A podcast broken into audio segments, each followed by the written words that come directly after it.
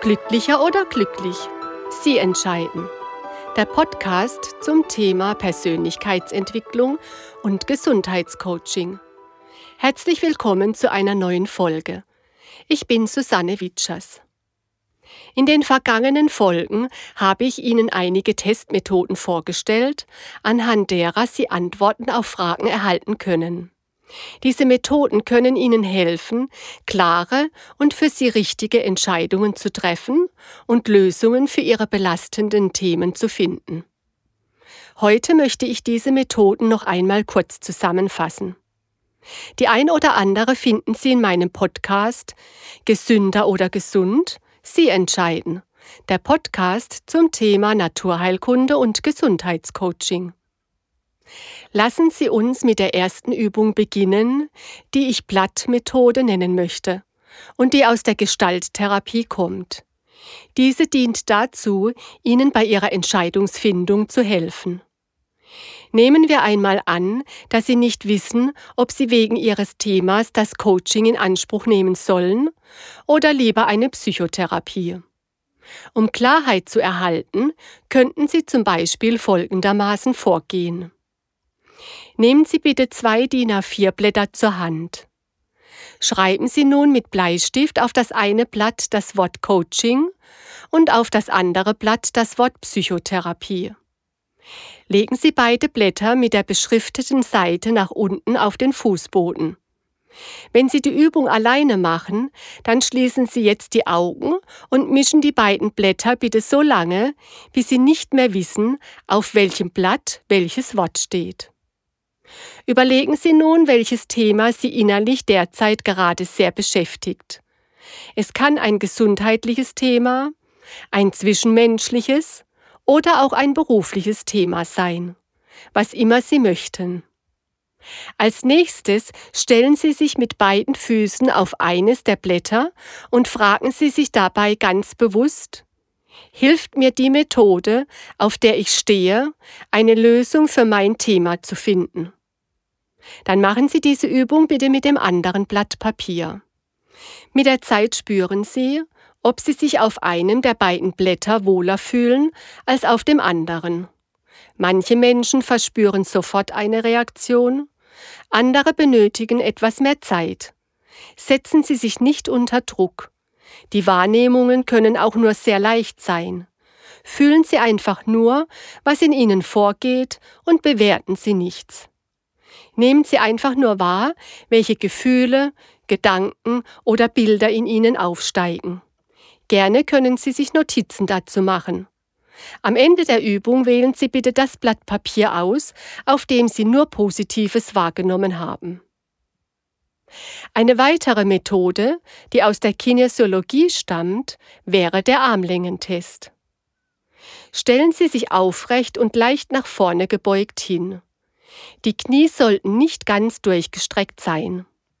Lassen Sie Ihre Arme entspannt hängen und schlenkern Sie sie ein wenig hin und her. Jetzt führen Sie Ihre Hände zusammen, sodass sich Ihre Handflächen treffen. Ihre Arme sind nach wie vor ausgestreckt. Schauen Sie Ihre Fingerspitzen an.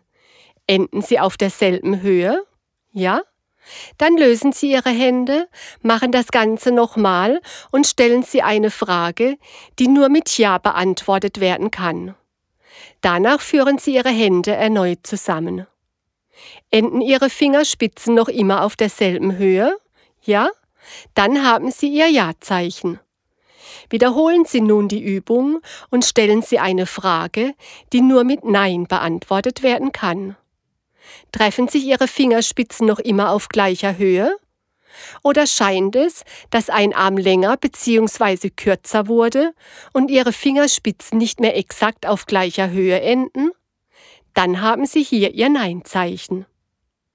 Wenn Sie Ihre Ja- und Nein-Zeichen sicher festgelegt haben, dann können Sie sich auch in Gedanken oder laut ausgesprochen dieselben Fragen wie anfangs vorgeschlagen stellen.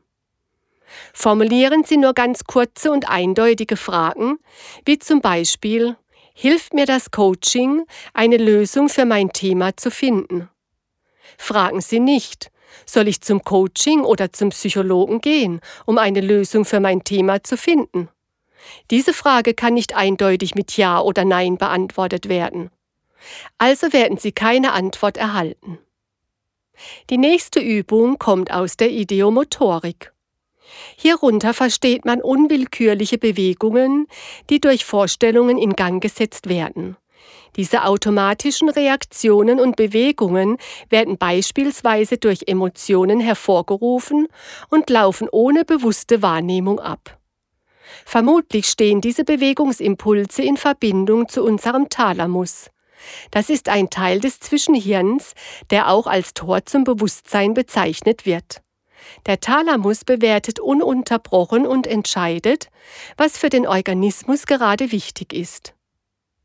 Und so legen Sie Ihr persönliches ideomotorisches Zeichen fest. Setzen Sie sich bequem hin und lehnen Sie sich entspannt zurück. Sie können die Übung mit geöffneten oder auch mit geschlossenen Augen durchführen.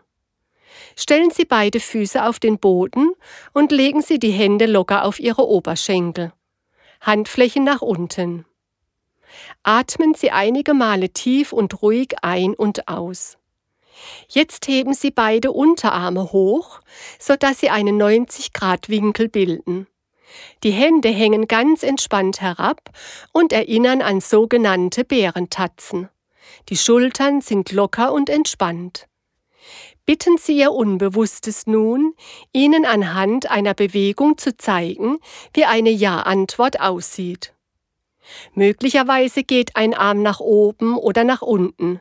Es kann sich auch nur die Hand bewegen. Es kann sein, dass sich beide Arme bewegen, entweder nach oben oder nach unten oder auch voneinander weg oder zueinander hin. Und noch viele weitere Varianten. Lassen Sie sich Zeit und nehmen Sie einfach nur wahr, was passiert. Bitten Sie Ihr Unbewusstes nun, Ihnen anhand einer Bewegung zu zeigen, wie eine Nein-Antwort aussieht.